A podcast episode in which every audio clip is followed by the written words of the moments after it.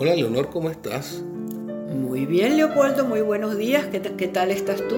Estoy encantado con el día que estoy viendo a través de la ventana. Qué día tan bello. Una maravilla de Sí. cielo azul y de sol esplendoroso. Sí, señor. Pasó la noche y llegó la mañana. Y eso, cada vez que uno se despierta, uno siente, pasó otro día. Y eso me lleva a la conversación que quisiera tener contigo hoy sobre el tiempo. ¿Qué es el tiempo?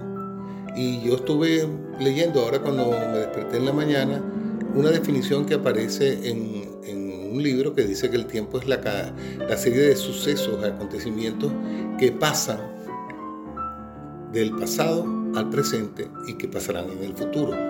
Eh, obviamente es una medición extraña porque uno no acaba de entender lo que es el tiempo. A veces uno siente como ahorita en este momento yo estoy viendo este, esta mañana radiante y me levanté temprano cuando todavía era de noche y vi el proceso del amanecer. Y ese, en ese proceso del amanecer te das cuenta que está pasando algo. Claro, está pasando el tiempo. ¿Qué opinas tú de eso? Bueno, pues mira, yo creo que el tiempo es un concepto tan relativo. Como tú bien dices, eh, si lo vas a ver desde el punto de vista filosófico, la escuela aristotélica decía que siempre está relacionado con el movimiento, es la relación de lo antecedido con lo precedido, es la medida del movimiento en relación a cómo van evolucionando los sucesos. Luego tienes la parte mística de San Agustín, que siempre hay que tomar un poco en cuenta, que siempre lo ha relacionado con el alma. Y así hay miles de, de- conceptos o de criterios que están allí plasmados que se pueden... Pero si tú me preguntas a mí sobre el tiempo, yo que sufro de la impaciencia y del de no saber esperar, del que espera desespera, te digo que se te puede convertir en un tormento o por lo, o por lo contrario puede ser muy apaciguador cuando llega a dominar realmente esa necesidad tuya de hacer que las cosas suceden o pasen con mucha prontitud, ¿no? ¿Tú te das cuenta eh, como persona que el tiempo está pasando? Cuando estamos hablando, te das cuenta de que el ahora es ya. Ya pasó, antes. el ahora Es- ya es no eh, existe. Ya no existe, ya antes. No existe. La palabra que dijiste hace un minuto ya pasó. Entonces, ¿cómo es que el hombre puede entender semejante complejidad es el tiempo? es que la acción prece- precede a la propia acción si la colocas, porque ya cuando viene a ser futuro ya deja de ser presente y si ya no es presente es periódico de ayer, ya no tiene vigencia. ¿Y el pensamiento? El pensamiento, yo creo que el pensamiento es una secuencia que realmente puede permanecer o tú la preestableces dentro de esos márgenes de tiempo, pero lo que es el tiempo físico, el tiempo que consumes, el tiempo que se va, oye, como decía López de Vega, tiempo a quien resiste el tiempo en vano. Entonces, te digo una cosa, yo creo que eso de tratar de agarrar o de aferrarse al tiempo es muy difícil, Leopoldo. Bueno, yo te tengo que confesar que yo no entiendo. Yo creo que yo no nací capacitado para entender el Es tiempo. que nadie, nadie, porque es como el agua entre las manos, a medida que lo quieras sujetar más rápido se te va. Y no he encontrado en, en todos los libros que he leído eh, una definición de tiempo que me sea, o sea, que me, que me Que te explique, que me complazca sobre lo que es el tiempo. Lo que sí sé es que existe, porque obviamente para poder estar vivo es necesario el tiempo. Para poder crear es necesario el tiempo. Y que Pero- todo tiene su tiempo, como bien lo dice la Biblia, un Sí. tiempo para nacer, un tiempo para morir, un tiempo para cosechar, un tiempo para sembrar.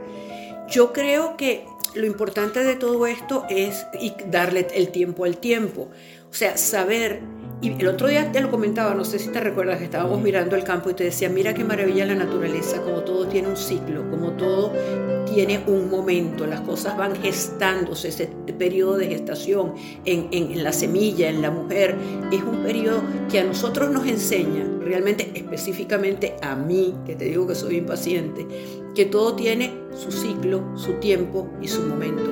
Yo que medito y que procuro realmente eh, evolucionar dentro de, de- de lo- de los pocos conocimientos que tengo, eh, creo que es muy importante no controlar el tiempo, es controlar a nosotros la necesidad siempre de vivir o en el futuro o en el pasado.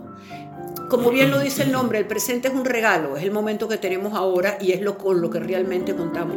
Pero eso es un concepto muy difícil. Claro, porque no existe el presente. Es que ya lo que nosotros nos acabamos de decir ya pasó. Ya, pasó. ya es tiempo pasado. Sí, eh, eh, hay una pregunta que te quería hacer con respecto precisamente al observar la naturaleza. Obviamente, cuando tú hablas de los ciclos, estás hablando del movimiento, que es Aristóteles el, que, inicia esa, esa, esa, propuesta sobre que el tiempo es movimiento. Y realmente para mí el tiempo primero es una incógnita. No, no puedo definirlo, pero sí puedo sentirlo. Y ahí es donde te hacía la pregunta, ¿cuándo sientes tú que el tiempo es más lento o cuánto sientes tú que el tiempo pasa muy rápido? Pues eso, eso, eso, eso está clarísimo. El tiempo pasa volando cuando lo estoy disfrutando y el tiempo pasa lentísimo cuando lo estoy sufriendo. Eso, eso es una gran realidad. Dame un ejemplo de un tiempo lento para ti. Un tiempo lento, mira, el que pasó en un avión, el que pasó en una espera médica, el que pasó con la angustia de no saber algo. Eso es un tiempo lento. Sí, yo recuerdo, te, te, te acuerdas cuando te conté esta experiencia mía? Después de un concierto en Roma que fui a Piazza del Popolo y subí por las escalinatas y arriba me encontré con una señora que me pregunta en francés si yo conozco el, Museo Borghese. Eh, y yo le digo, sí, si quiere la acompaño. Pues no tenía nada que hacer, después de un concierto no tenía nada que hacer. Y ella, eh, nos hicimos muy amigos y muy confidentes. Eh, la señora acababa de, pasar por la muerte de su marido desde hace seis meses pero lo que me impresionó de toda esa tarde fue una frase que me dijo en su conversación, que yo le pregunté, ¿y cómo te sientes? Y me dice, yo me siento como cuando uno está en la sala de espera de un avión esperando que le digan, pasen la fila 3 y entonces ahora me toca a mí. Yo estoy siempre esperando. Eso es el tiempo para mí más lento cuando esperas. Claro, él espera para abordar, para abordar tu viaje hacia el infinito tu viaje hacia la eternidad. Bueno, como dice el mismo Platón, que el tiempo es la imagen móvil de la eternidad, de la permanente y constante eh, eternidad, que aunque es eterna, pero siempre está en movimiento. Hay una frase maravillosa con respecto al, al tiempo y al amor, que decía, el amor es eterno en el presente. Porque en el presente es cuando es cuando está. Es cuando está. Es cuando está. Qué maravilla. Mira, y otra de las cosas importantes que, que es lo que que va muy ligada, si fíjate que casi todos los filósofos y todos los pensadores te ligan el tiempo al movimiento. Y realmente para que una cosa esté viva se tiene que mover, en el nivel que sea. La movilidad es signo de vida. Y entonces yo pienso que el tiempo te va indicando que el tiempo es vida y que no podemos malgastarlo. Y que el tiempo lo que tenemos que hacer es aprovecharlo al máximo, disfrutando, aprendiendo, haciendo todo, todo, todo por realmente poder ir adelante. Lo que no podemos es permanecer estáticos ni inmóvil en el tiempo porque nos morimos. Es que no somos estáticos. De, entrada, esta conversación ha tenido subidas y bajadas, ha tenido conceptos por parte tuya, conceptos por parte mía y fluye, y fluye. porque el tiempo fluye. Fíjate que también dentro del tiempo está la memoria, porque la memoria es lo que ya pasó en el tiempo.